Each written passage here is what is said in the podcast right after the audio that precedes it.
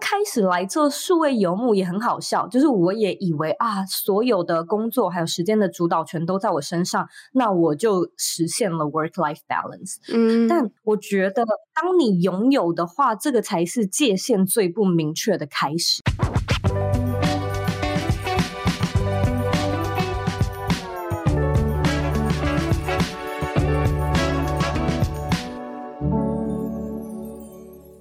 在设计里看生活，在生活里找设计。Hello，各位听众朋友们，大家好，我是易行，欢迎收听设计关键字二零二三年的全新单元《设计人》。在这个单元里呢，我们会邀请不同领域、不同背景、不同生命阶段以及不同专业的受访者，也就是我们统称的设计人们，来跟我们聊一聊他们是如何设计自己的人生。那第一集呢，我们非常应景的邀请左边茶水间的主持人，同时也是理想生活设计的创办人 Zoe。来和我们聊一聊这个题目，我想应该没有人比 Zoe 更适合来谈设计理想生活这一题。让我们欢迎 Zoe。Hello，一希，Hello，今天的听众，我今天非常荣幸的能够到你们的节目上，而且还是第一集这一季第一集的来宾，没错，谢谢你们的邀访。那我自己其实过去就是一位设计人，我高中的时候是念室内设计，我大学是念服装设计，所以其实我一直在。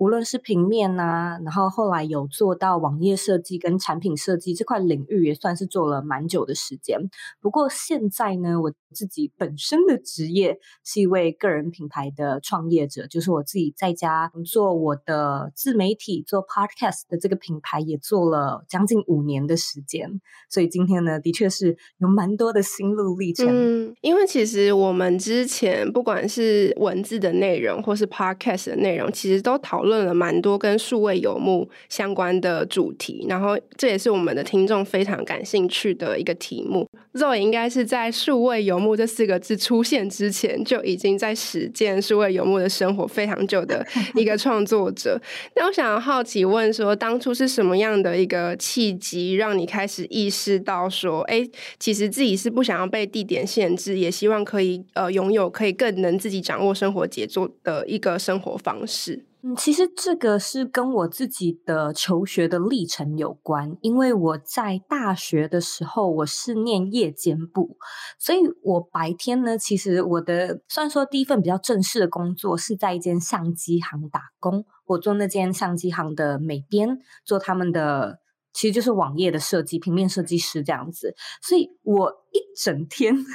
我都笑称那时候是我的地狱时光，就是我一 整天的行程呢，就是我八点要到公司里面打卡，一路上班到五点，然后我就是赶快要随便找个东西 seven 买一下，塞了吃之后通勤到我的学校，好像六点还是六点半开课，我。夜间部上课上到十点十点半左右，然后毕竟我是设计学系嘛，所以这也不是一个好混的系。所以你就是回到家之后，你可能下了课还会跟朋友去吃宵夜，然后你回家你又要做些作业。其实我大概每天睡觉的时间是晚上两三点，嗯，然后隔天一样七点多起床，八点又打卡要去上班。所以我其实过了这样的一个生活，过了大概三年多，就是从大一到大三。嗯，然后我大学是有读五年，所以其实我大概是在那个第三年的时候，心里就有一个想法，是说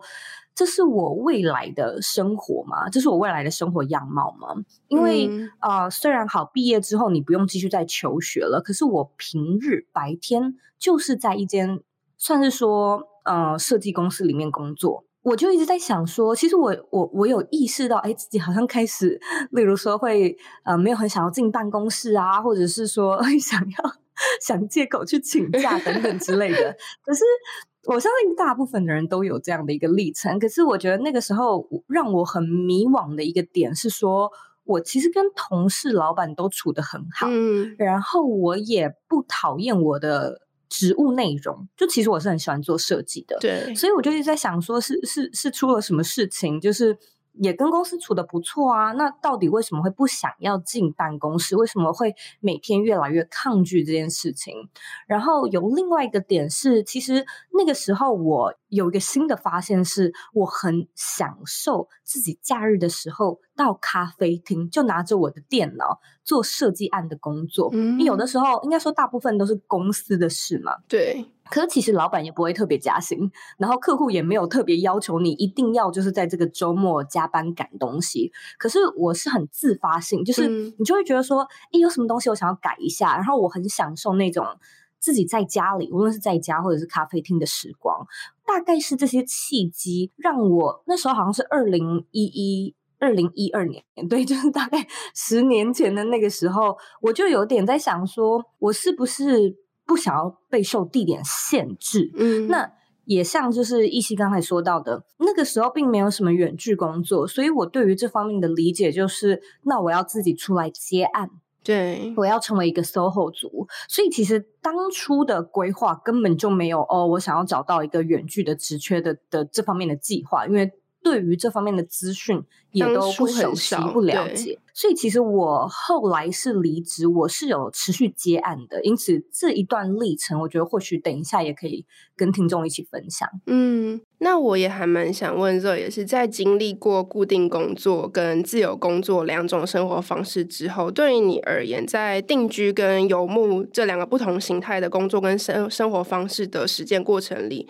你开始对于你自己的职涯跟生活的想象，是不是有开开始有更宽广的一种？你自己会觉得选择性更高，或者是你对于生活或者呀想象，相较于过去的自己，是不是开始有一点不一样的地方？其实非常多耶，嗯，因为我蛮幸运的是，OK，那个时候就我觉得故事可以顺着讲，其实就是大三、大四开始接案嘛。那也其实我觉得我也坚持了快要一年的时间，但就是不是那么的顺利，嗯，所以我后来是有回到职场的，哦，就是毕竟还是要有盘缠，所以 我当时。接案的时候，老实说，我觉得那种不顺利是自己技能上的不顺利跟，跟呃资金上，就是你赚到的钱不够。嗯。可是除了这个之外，我非常喜欢，嗯、就是你你你想象你想要这样的生活模式，跟你实际去做是两回事。对。然后我实际去做了之后，发现哦，我真的很喜欢。所以我后来意识到自己还是要有一个固定的薪水的时候，当时我记得已经是二零。就是已经大概二零一五年了，然后。那时候其实开始已经有人会说远距工作，对，或者是啊数位游牧的这些词，所以那个时候我就想说，OK，好，那我知道了，我应该呢要把我的目标锁定在这样的一些公司里面，嗯，所以花了蛮多的时间去找，也发现哦，好像是外商，以及好像是新创公司，至少在台湾是当时候就是那个时期比较有这样机会的，嗯，所以我觉得透过了这一段历程之后呢，我开始去知道说，OK，好。我想要这样的生活模式，然后后面我觉得也很幸运，就真的有找到。所以我当时呢有做两种做法，第一间呢是我在一个旅游的新创公司工作，那那间公司呢它不是完全远距，就是我们是一个礼拜大概一两天可以在家里啊，嗯、或在咖啡厅工作这样子，所以基本上我还。在台北的那那个就有点像是你说的比较是定居式的这种远距工作的感觉。嗯，但我后来呢也有去另外一间韩国的公司，那那间公司呢它是完完全全远距的，就是我在哪里工作都可以。嗯，所以我其实，在那韩国的公司也工作了将近三年的时间。嗯，那那三年里面，我也体验过到处旅行，就是我可能会去。例如我有去澳洲啊，或者去美国，我可能也自己去东南亚旅行，就真的是做那种 digital nomad 或者申请那方面的 visa，对，然后到各国去看看。所以其实我觉得，就正是因为两种形态都试过，然后包含我后来搬到美国啊，其实就也算是自己在家里工作，可是比较算是定居了，就定居在美国这边。嗯，我其实也觉得两种呢都有它不同的就是迷人之处，对。但是呢，当然也是他他们两个不同的，就是比较困扰的地方。那你觉得分别的困扰跟分别的迷人之处大概有哪一些啊？我先说定居好了，就是我其实现在长期定居在美国，那我觉得这方面的，就是说这样的生活形态，它可以创造一种仪式感，嗯，它可以创造一种 routine，所以其实你是有一个自己的。呃，通常啦，例如说在你自己家嘛，或者你是可以去固定去你自己那个城市喜欢的咖啡厅或者是 co-working space。嗯、所以我觉得，无论呢你是在要在当地建立人脉，或者是说就是可能是例如说你跟你的合作伙伴是需要有时差。的东西，那定居其实就很好，你们就不会跳来跳去、改来改去。蛮多人在工作上面，可能就是会需要那种工作的仪式感，就是我有一种工作的感觉，然后我星期几做什么，就是有一些行程是固定的，要投入的话也可以全心投入。我觉得是那种比较踏实、比较笃定的感觉。嗯，那它的缺点可能就会是因为像我自己的话，我都是一人工作。然后我我是有团队的，就是我的团队，嗯，一个助理在台北，另外一个在嗯在高雄，然后也有另外一个嗯到处旅行这样子。嗯、所以其实平常我自己都是一个人工作，所以我觉得它最大的缺点呢，就是这样的工作形态，嗯、你你平常就像是这样子对着电脑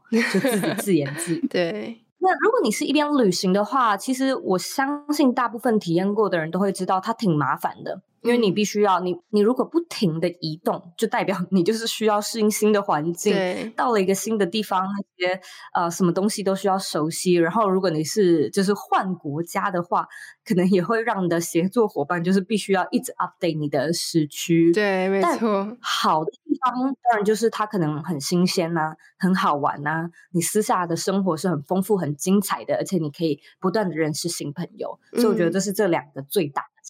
那当回到实际的执行面上，当工作跟时间分配的主导权回到自己身上的时候，是不是有蛮多工作跟生活之间的界限必须要拿捏？因为比较不像是可能一般大家上班族有打卡上下班，或是你一定要进出这个公司的空间，那你可能会有一个非常直接的呃断点，是我现在在工作，或者我现在离开公司了，我下班了。自由工作者比较不会有这样子的断点。那 Zoe 是怎么拿捏自己生活跟工作的那个界限，或者是你觉得有需要拿捏吗？也许是不需要的。嗯，我觉得这是一个很棒的问题诶，因为大部分想要成为一个数位游牧者的人呢、啊，都是在渴求那种 work-life balance。对，因为呢，你不断的感觉就是你的你的工作不断的越界。你懂吗？就你的工作不断的侵蚀你的私生活，甚至是就算在公司里面工作，也蛮多我的听众可能会抱怨说，他的他的老板也切不清对这个界限，然后周末还联系这样，对。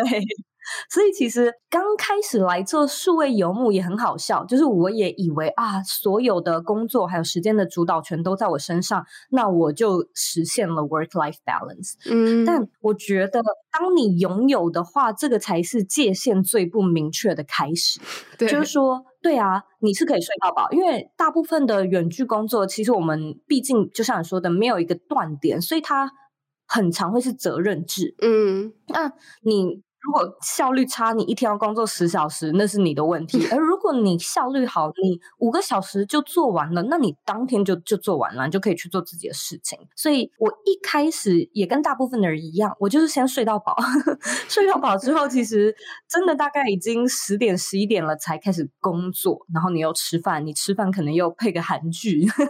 所以你就是一整天这样子，发现哎。已经晚上八点了，什么东西都还没有做完，然后你又继续赶工，然后又熬夜，隔天又恶性循环。我大概过了这样的日子几个月，嗯、我就突然之间觉得完全没有 work-life balance 啊，就是这个，然后是我美好的泡泡就是这样子破灭。那我后来其实花了很多时间去思考到底要怎么做，因为我其实也经历过你刚才说的，嗯，有一部分的人会觉得说，其实不需要分，不需要分界，嗯、我喜欢我。工作就融入我的生活里，我享受我的工作，甚至是我的工作性质就是生活的一部分。嗯，那有些人就会觉得不需要切干净，因此我在最一开始的时候也是采取这样的做法。我并就觉得 OK，没有特别需要明确的切分，但是可以先写下来当天的 to do list 是什么。那只要你做得完，你要在什么时间点做完，其实都无所谓。这个是我头几年的一种，虽然说。找到平衡的方式，可是后来因为我结婚，然后你可能也有另外一半，嗯、所以有家人的一些需求，我就开始意识到说，你真的要满足 work-life balance 的一个很简单，就是哎天哪，我以前怎么没有想过的一个做法呢？就是先去安排生活的行程。再去安排工作的行程。嗯、我不是说生活就是要就是你一整天，然后呃可能晚上才能工作这样子，而是那个优先顺序先去排一下。也就是说，你可能先看一下一周的行事历，你哪一天可能要外出，或者哪一天你必须要出门买菜，或这种事情你可以先排好，或者哪一天你要陪家人。嗯，那排了之后，你再排工作的事情。也就是说，我们以往啊都是 OK，先去看哪天要开会，然后你陪家人的时间大部分都是减你工作剩下的时间。对，所以我觉得其实。我们的这样的一个行为，也是不断的让工作越线，就是我们主动让它越线的一个行为嘛。嗯、那反过来说，只要呢你先规划生活，其实你就会有一种哦，生活也有顾到，我生活甚至是更优先排序的，那就可以。很大幅度的降低那种你觉得心理不平衡的感觉。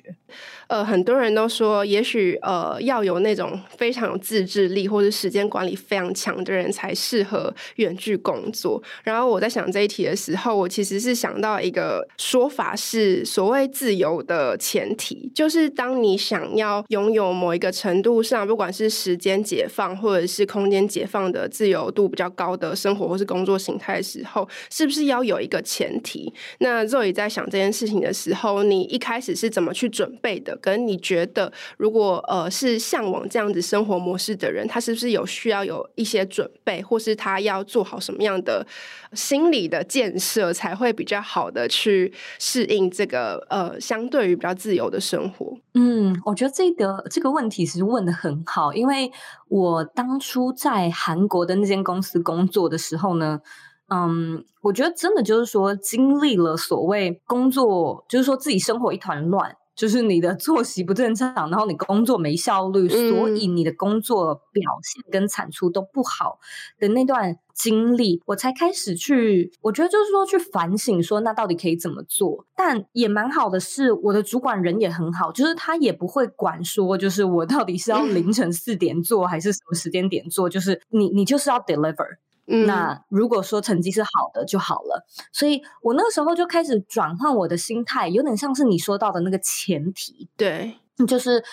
想要有这方面的自由。前提呢，其实也是一个工作者本身的一个基本道德嘛，就是你的职业 道德是，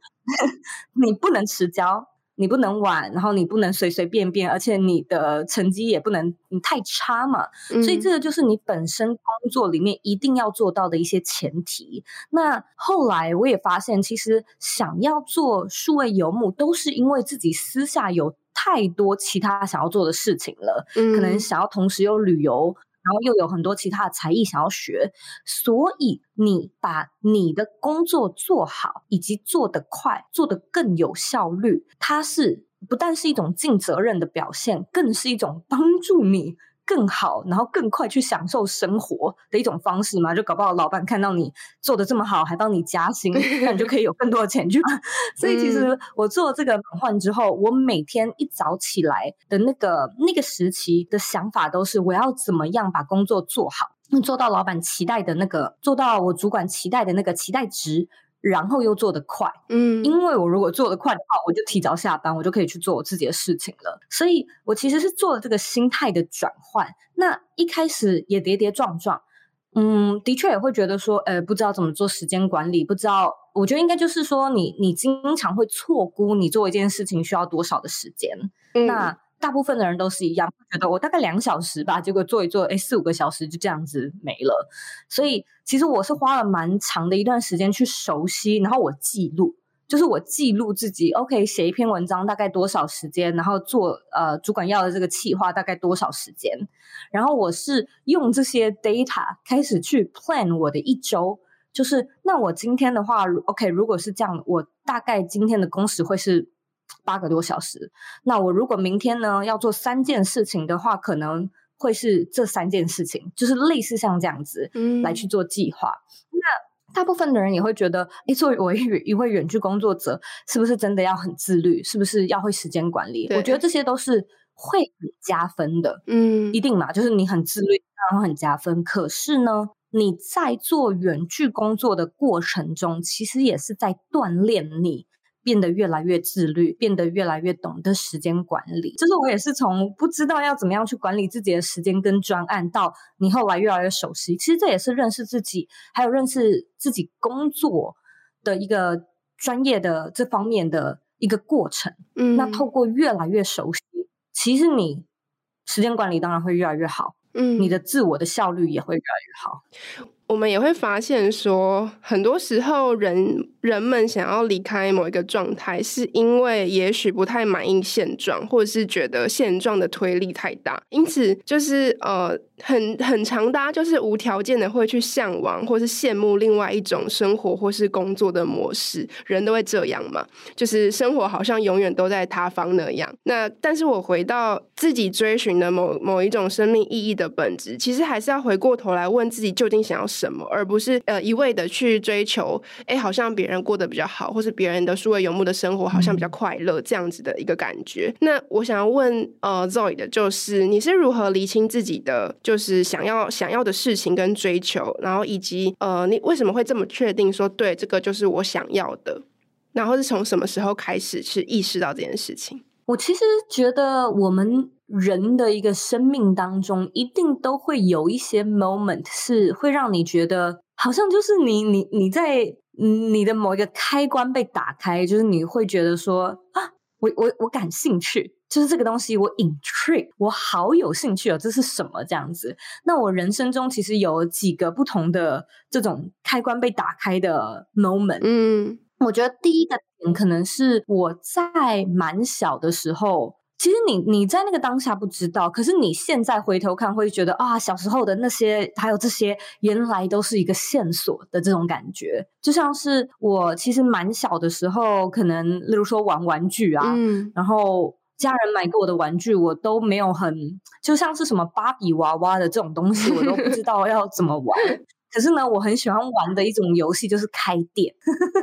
就我很喜欢玩，有点像是扮家家酒的开店游戏，然后设计菜单，然后我就会设计，就是我的店铺要长什么样子，然后我的店铺里面要卖些什么东西，这种的类型的东西是我小时候最爱玩的一个游戏。我觉得那个是一个开关，就是你开始心里面会有一种，呃，我喜欢，我喜欢建立，我喜欢创造，对的这种感觉。再来的第二个关键点，可能是国中的时候，我呃发现我自己很喜欢写作，然后我写作的能力也不错。就那个时候，我非常骄傲的一件事情，就是我作文很常得满级分，然后被 老师就在台上念出来的那种，所以自己也很骄傲，然后信心也增加，所以我就开始觉得说，诶，我未来会不会想要当小说家，或者是作家，或者是这方面的内容？可是同样嘛，因为你也都是在求学，你在那个当下其实懵懵懂懂，你也不知道。但这是第二个契机，然后到了第三个契机，我觉得可能就是高中、大学的那段期间，然后再加上设计。学系，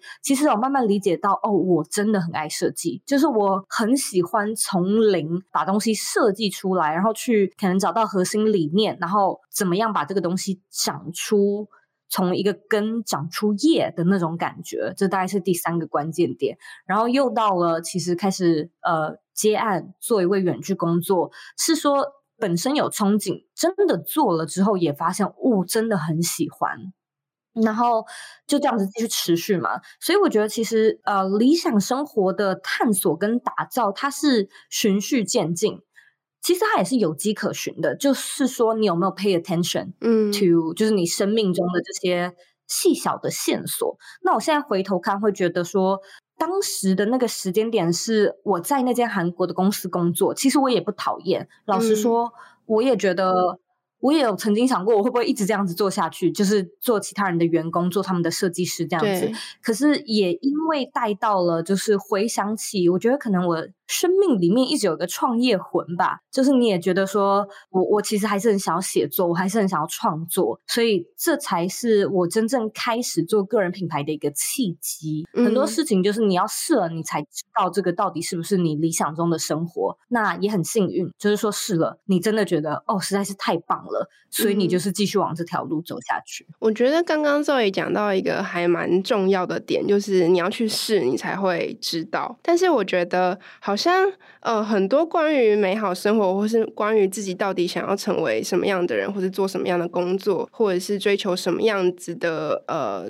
生活的意义，这些事情，其实我们好像很多时候都在，不管是想象上还是实际上，有很多的局限，比如说。比如说，我觉得可能对于亚洲人来说，追求一个稳定安稳的生活，相较于去做数位游牧的追求跟新体验，这这件事情，好像大家还是对于前者来说，他会觉得，呃，这件事情在我的生命当中是一个比较安全的选项。所以，即便在这些探索的过程中，我好像有发现说，我自己有某一个向往，或是某一个呃期待。前往的方向，但是却少了那一点点尝试的勇气。那回过头来问 Zoe 说：“你这个勇气是怎么堆积起来的？你是怎么有办法一直是愿意去突破跟尝试，去呃冲破这个框架，去尝试各种各样的生活方式？”我其实能够理解，就是听众有这样的一个担忧，因为我也是。老实说，我是一个蛮嗯、呃，就是在工作还有生活、财务规划上面蛮保守的人。然后我也一样，就是我也会很担心说，哈，就是我没有办法预估我一个月到底能够赚到多少钱。嗯、那这是一个多么就是令人心慌的一件事情。可是我后来发现，就是。你还是会有一些想做的事情，而且这些事情你如果一直不做，它会在你的 你的脑里面就是越喊越大声，然后大声到你无法忽视，大声到你做你眼前的工作都呃不够专注，这样子就是在你脑海里面非常的吵。所以我其实后来觉得，真的是最简单的做法就是设计 Plan B，就是你永远都有一个后路。例如对我来说，我嗯。从那个呃原本的工作转到自己去接案好了，其实我是先存到一笔钱才这么做的。好，那如果说真的就是超级无敌不顺利啊，什么案子都没有接到的话，至少你不会饿死嘛。嗯。那那个时间点刚好我也还跟我爸妈住，所以经济的状况就是比较不需要那么的担心。然后甚至到后来我自己开始创业，我觉得创业也是一个很大的就是 leap of faith，就是你你要有一个 相信自己的那个画出去的那个举动。那我也一样，就是我也是先存钱，而且我呃是不离职创业了一年，也就是说我是先有那个韩国的工作，然后那是我的最后一年，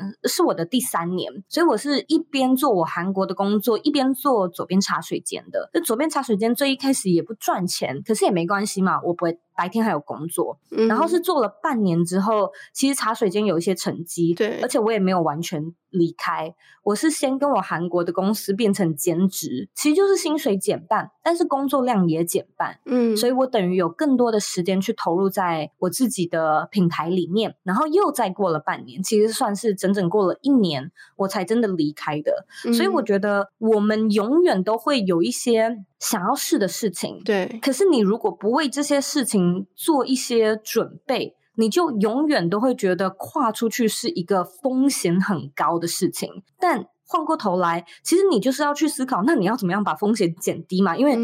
难道你，嗯，难道你就这样不去做吗？反倒是你要去思考要怎么样，例如说要要存钱，要开始存钱，那要存多少钱？怎么存？这永远都是我的第一个思考点。嗯、所以可能就是说，降低你的生活欲望、生活开销，永远都是从这边开始。然后再来是时间，就是说，那我可能除了上班之外，我下班一些社交的活动都得推掉了，因为我必须无论是说要去做更多的打工，还是其他的事情，所以我永远都会做这方面的，我觉得是前置准备。嗯，那当你的前置准备到一个阶段的时候，你心里会有一个感觉是好像差不多可以了，好像差不多准备好了。嗯，那这时候你那种害怕的心情就不会像是什么后路、什么什么安全措施都没有，嗯，你会更有勇气去踏出那一步。因为叫大家去追求就是理想的生活形态，也不是说要叫大家都整个 all in 进去，就是不管不管三七二十一，我就我就现在离职，马上 all in，马上就是出国去追求我想要过的生活，也不是这样。就是像刚刚 Zoe 讲的，其实 Plan B，或是你本来本身就是一个担心比较多的人，焦虑比较多的人，其实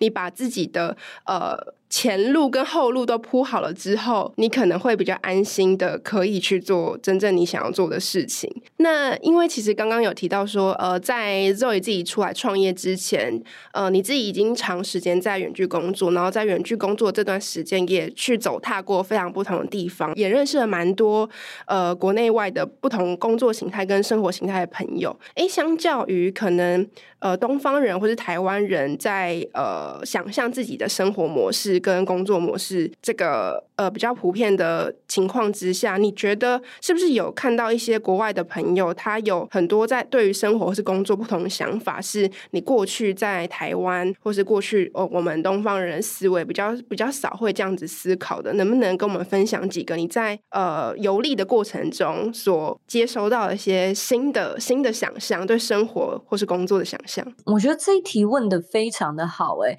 其实我真的是很鼓励大家可以多多去旅行，因为透过旅行你可以认识。各式各样的人，认识各式各样的人，你就可以听到各式各样的生活方式。那我觉得大部分的我们所困住的那个点，都是说我们的那个同温层很厚，你身边的人差不多也是都过着差不多的生活，差不多的样貌，所以大家的那种嗯人生的历程都很相似。念完大学之后，可能继续深造，深造完出去工作，然后又呃遇到了另外一半，所以结婚生子，就是你从来没有听过。嗯有其他人有不同的做法，对，可能有的人他迟迟没有结婚，你就觉得很奇怪，像这样子，但顶多而已，就是你还没有其他的范本跟素材可以参考的感觉。那我当时在旅行的时候，其实我很喜欢举这几个我觉得蛮有趣的例子，就是我曾经遇过。嗯，一对家人是是用对吗？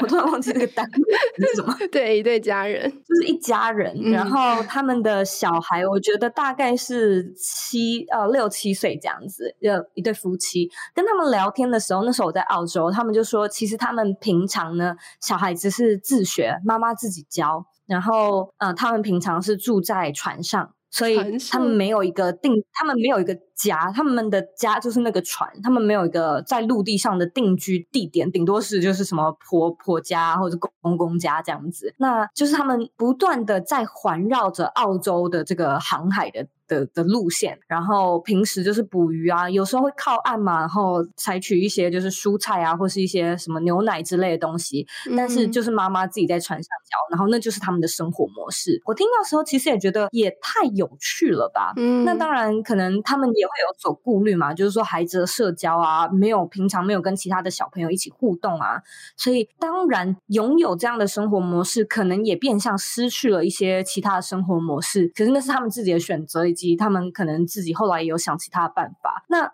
我也有遇过一对情侣，他们那时候是他们是一对德国情侣，然后我也是一样在澳洲遇到他们。他们说他们已经旅行五年了，所以这五年他们同样的也都没有定居的地点。嗯，那你可能也会很好奇，就是说，哎，那他们就是平常那些收入啊怎么来的？他嗯，男生好像就是一个。他是远距工作者，好像是 coder，、嗯、然后女生是刺青师，还会画那个 Hana 手绘，哎，所以他就是平常就走到哪，可能就路边摆摊来赚取一些就是小小的生活费这样子。但他们就是说，哦，对啊，他们就是从美国，然后一路到南美洲，然后还去过南极，所以现在就是绕回来到澳洲，那之后就是要前往东南亚这种的，嗯、那这就是他们的一个生活。是，也也继续说，就是他们未来也是想要持续这样下去，然后也也活得很开心。然后我还记得，我好像还有遇过年纪很轻哦，可能十九岁吧，就说他十七岁好像就休学了，然后就出来创业，因为创业蛮成功的，所以最后是把公司卖掉了，因此他现在就是在环游世界，因为他呃就是有一笔钱嘛，所以他就十九岁就财富自由了。所以你就会想说，天哪，就到底这些事情是怎么办到的？可是因为听过这些故事，你就会觉得，哦，对呀，好像这也是一种生活方式。我怎么没有想过呢？嗯，其实就单纯是因为你没听过，你没看过，所以其实就真的是增广见闻。无论是多多看书，或者是多多旅行，它其实就是一种启发。它为你带来一种全新的可能。嗯，那这些经验跟看见跟遇见，是不是也解放了 Zoe 某种程度上你对生活的想象？是啊，就觉得说，哦，原来我也不用，就是就是，你知道，按照着传统的那种步调，然后去过可能比较是家人能够期待的生活。老实说啊，我觉得家人这一关一定是大部分的人都。嗯，会觉得很卡的一关。可是我其实也是跟家人有这种有点像是家庭革命啊，不然就是我必须要一直沟通，不然他们会觉得我在家就是没赚钱、没工作，然后我就会必须要说，其实我都是有工作的，就是在我房间的电脑上而已。所以他们可能也会觉得 一开始就是这是什么性质的工作？这是正当的工作吗？这样子。嗯，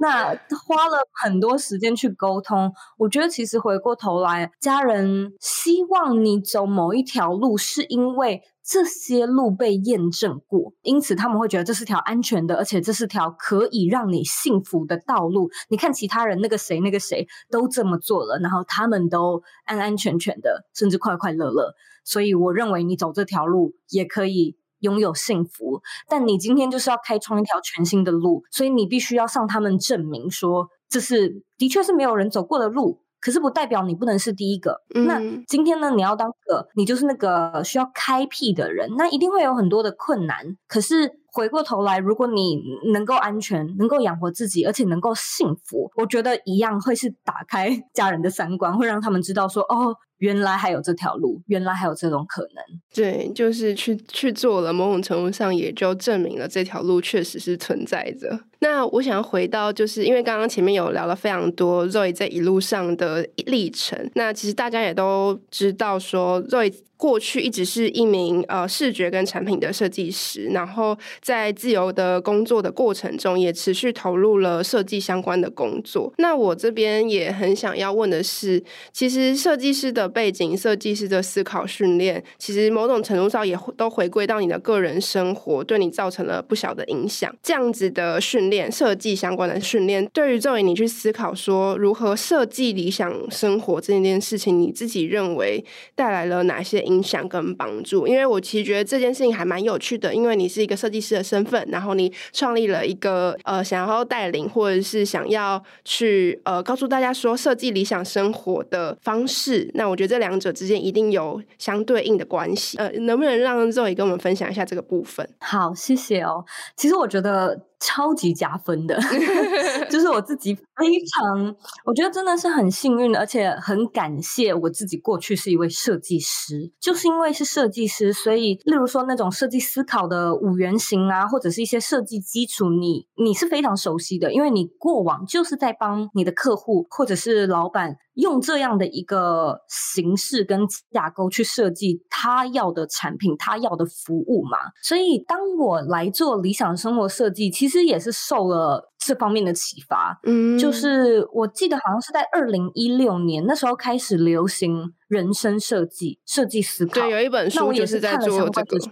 嗯，然后我我其实我觉得那个时候真的就是一个当头棒喝，就可以说是一本书改变了你往后的人生。